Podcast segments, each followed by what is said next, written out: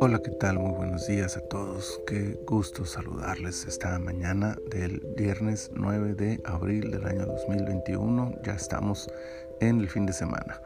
Temporada 2, episodio 35, capítulo 35 de Éxodo. Y el versículo para esta mañana es el versículo 31 que dice, y lo ha llenado del Espíritu de Dios en sabiduría, en inteligencia, en ciencia y en todo arte la palabra espíritu tiene varias acepciones y es importante usarla correcta para interpretar un pasaje.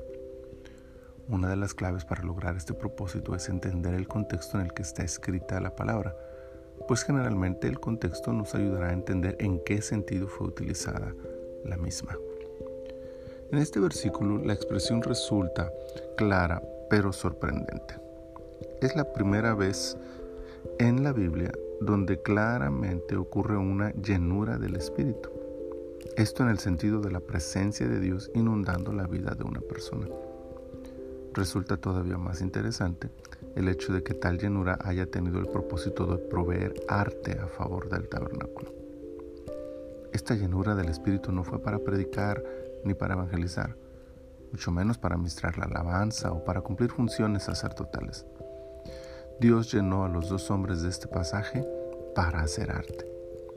Algo secular y en algunos casos considerado poco espiritual, pero que para Dios es tan importante que envía su propio espíritu para llenar a las personas que harán el trabajo. Dios valora el arte y cuando éste es usado para su gloria, Dios es capaz de llenar la vida de aquellos que se disponen a ser usados con su arte para dar gloria a Dios. También los llenó para enseñar a otros. Transmitir el conocimiento y pasión por el arte es algo digno de elogiar. Dios capacitó a Besaleel y a Oliab para usar su arte y transmitirlo a otros. Aquellos que aman el arte en sus diferentes expresiones pueden ver convertido ese gusto secular y poco espiritual en un instrumento para glorificar a Dios si ponen semejantes dones en las manos de Dios y le permiten llenarlos de su espíritu. Pero no solo ellos. Cualquiera de nosotros puede poner sus talentos en las manos de Dios y permitir que la presencia de su espíritu catapulte nuestras habilidades hasta el grado de ser usadas de manera maravillosa en su obra. No menospreciemos lo que tenemos. No lo consideremos poco espiritual o secular. Son expresiones que no ayudan en ese tema. Mejor pongamos eso en las manos de Dios y llenémonos de su espíritu. Él sabrá cómo usar nuestras habilidades en su obra y para su gloria. Señor, en esta mañana que te queremos dar gracias por los dones, las habilidades, los talentos naturales que nos has dado a cada uno de nosotros.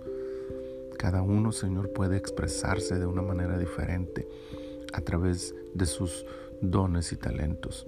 Pero también sabemos, Señor, que estas habilidades pueden a veces ser consideradas no muy espirituales, Señor. Pero la clave y la diferencia nos la enseña este pasaje cuando ponemos esos dones, esas habilidades en tus manos para tu obra. Y cuando nos llenamos de tu espíritu, Señor, tú puedes usarlas de una manera que sea productiva, que sea eficaz, que sea algo que traiga gloria a tu nombre, Señor. Así que eso es lo que te pedimos ahora. Llénanos de tu espíritu y concédenos la dicha de usar estas capacidades que tenemos, incluso aquellas que son para el arte, pero usarlas para ti, Señor, para tu gloria, para tu honra. Glorifícate de esa forma en nuestras vidas, Señor, y concédenos la dicha de ver tu mano poderosa usándonos aún en estas áreas de nuestra vida. Señor, muchas gracias. Ponemos en tus manos este día y te pedimos que tu bendición nos acompañe.